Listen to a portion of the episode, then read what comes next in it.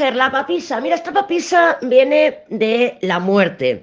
Y el ermitaño y el colgado son energías bastante similares, en el sentido de que podríamos estar hablando de alguna, de una sensación de pérdida, un sentimiento de pérdida o realmente de una pérdida, de lo que sea, ¿vale? Puede ser una pérdida que digas que te, me ha pasado lo que la lady, que me emborraché y perdí el dinero que llevaba encima, por ejemplo. Pero también puede ser una pérdida emocional, ¿vale? Claro, tienes la luna llena en tu signo, la primera luna de este año 2023 y la luna de los lobos, porque hace mucho ruido estos lobos, aullan, aullan.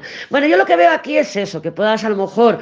Eh, estar buscando o haber estado buscando con ese juicio emperatriz pues que no se termine algo, ¿no? O sea, darle una última oportunidad, estirar la arruga, como se dice, ¿no? Que estás estirando la arruga.